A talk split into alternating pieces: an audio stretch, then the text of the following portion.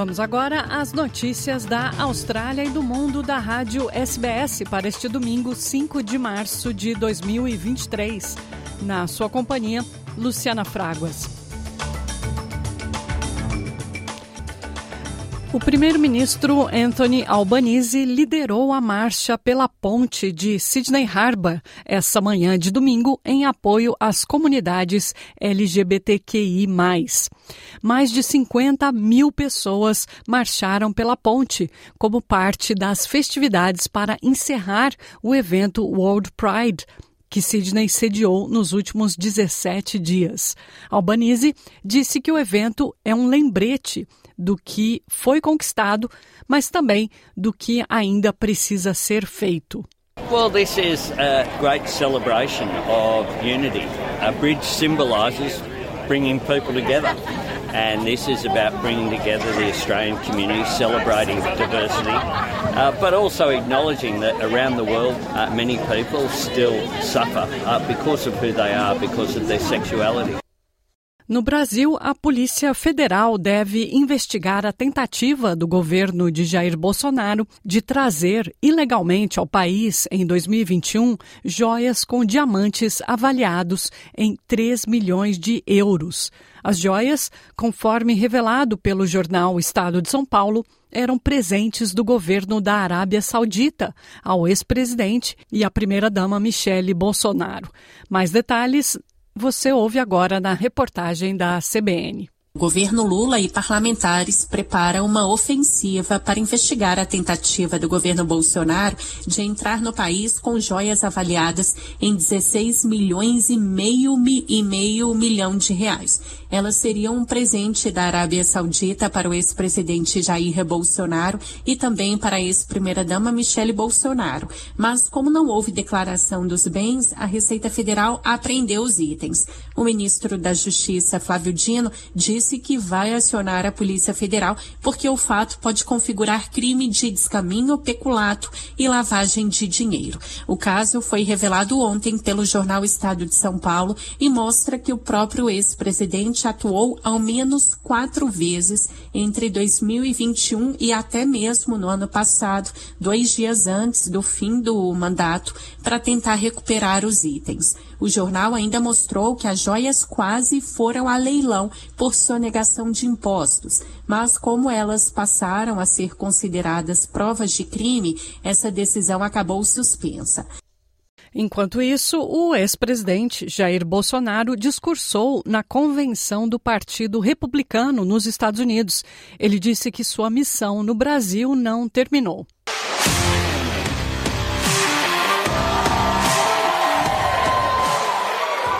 Tarde a todos. Good afternoon, everyone. Desculpe-me. I'm sorry. Mas nessa terra eu me sinto no Brasil. But in this, but in this land I a feel terra like dos I'm bravos, in Brazil. A terra da liberdade, do Land progresso of, e da ordem. Land of freedom, progress and order. Neste momento, eu agradeço a Deus pela minha segunda vida. Mas eu sinto, lá no fundo, que essa missão ainda não acabou. But I feel deep inside that this mission is not over.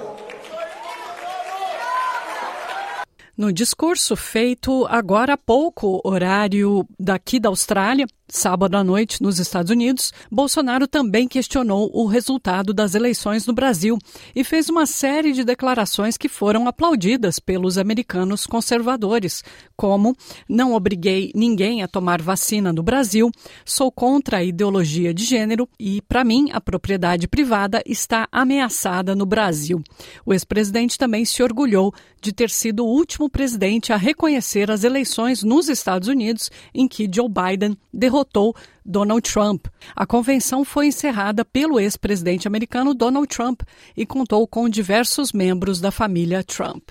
De volta à Austrália, faltando menos de três semanas para as eleições estaduais de Nova Gales do Sul, o Partido Trabalhista disse que, se vencer a eleição, investirá 93,7 milhões de dólares na contratação de mil aprendizes e estagiários até 2026. Os trabalhistas também prometem aumentar o número de helicópteros ambulâncias no estado mudando esse número de 6 para 9.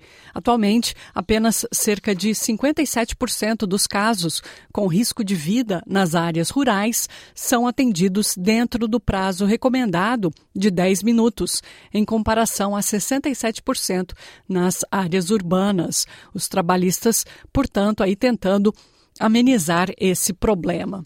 A Igreja Católica de Portugal anunciou novas medidas para combater o abuso sexual infantil dentro da igreja, mas disse que os padres que são suspeitos não serão afastados do cargo, a menos que os fatos contra eles sejam estabelecidos. O porta-voz da Conferência Episcopal, Manuel Barbosa, declarou tolerância zero para os abusadores e aqueles que os protegem. É com dor que novamente pedimos perdão a todas as vítimas de abusos sexuais no seio da Igreja Católica em Portugal. Este pedido terá um gesto público no próximo mês de abril, aqui em Fátima, no decorrer da próxima Assembleia Plenária. Reafirmamos também o nosso firme propósito de tudo fazer para que os abusos não se voltem a repetir. Manifestamos a tolerância zero para com todos os abusadores e para com aqueles que de alguma forma ocultaram os abusos praticados dentro da Igreja Católica. E reconhecemos a necessidade de estruturas concretas para o seu acompanhamento espiritual, pastoral e terapêutico. No entanto, o presidente da Conferência Episcopal, José Ornelas, disse que não pode afastar abusadores por acusações sem provas. Não posso ir tirar uma pessoa do Ministério só porque chegou alguém que disse uh, este senhor abusou de alguém. Mas quem foi que disse? Em que lugar? Onde? Porque sem isso, tirar do Ministério é uma coisa grave. Ornelas, que está sendo investigado pelo Ministério Público por ele mesmo encobrir abusos sexuais em um orfanato em Moçambique em 2011, também disse que a igreja não pagaria reparações às vítimas. A Agência Internacional de Energia Atômica anunciou que o monitoramento do programa nuclear do Irã será reinstalado.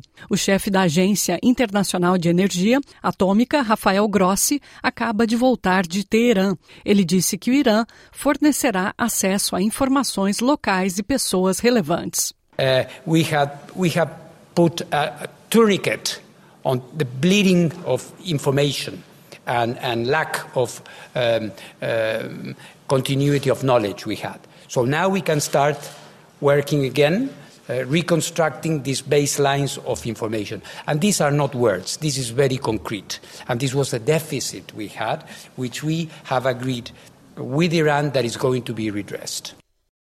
A presidente do Parlamento Europeu defendeu a criação de um tribunal internacional para examinar a invasão russa na Ucrânia.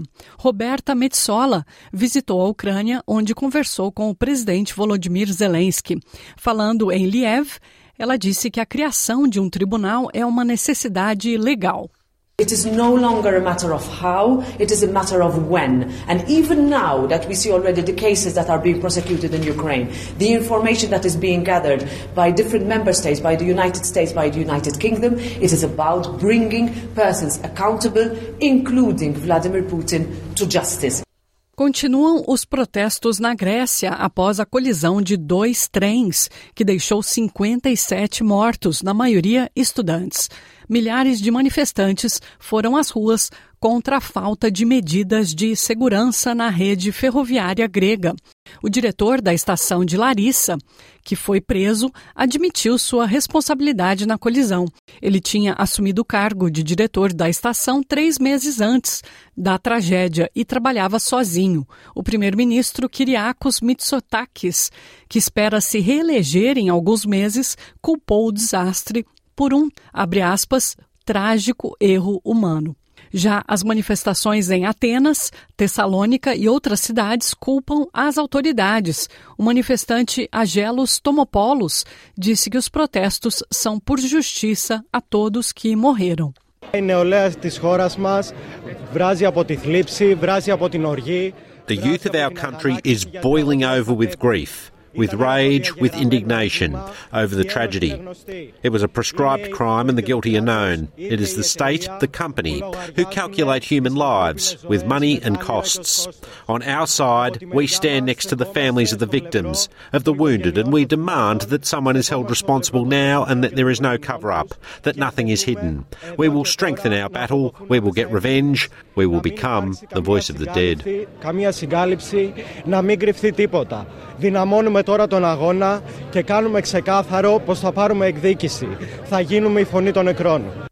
Em Doha, o secretário-geral das Nações Unidas, o português Antônio Guterres, falou à cúpula dos países menos desenvolvidos. Para o líder da ONU, o grupo de 46 nações menos desenvolvidas carece de apoio adicional, o que deve ser exigido de imediato. Ouça mais detalhes com a ONU News.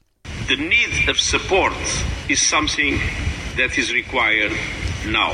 You represent one in eight people on earth. Para o líder da organização, o grupo de 46 nações carece de apoio adicional que deve ser exigido de imediato. António Guterres destacou que este conjunto de economias representa uma em cada oito pessoas do planeta. Ele elogiou esforços feitos pelas nações integrantes para alcançar e manter um nível mais avançado de desenvolvimento. No discurso, o secretário-geral advertiu que países menos desenvolvidos do mundo estão presos em círculos viciosos que dificultam seu avanço. Ele destacou que o mundo não pode permitir que estas economias recuem na escala de desenvolvimento após trabalharem tanto para escalá-la. Guterres observou que o sistema financeiro global foi projetado por países ricos, em grande parte para seu benefício.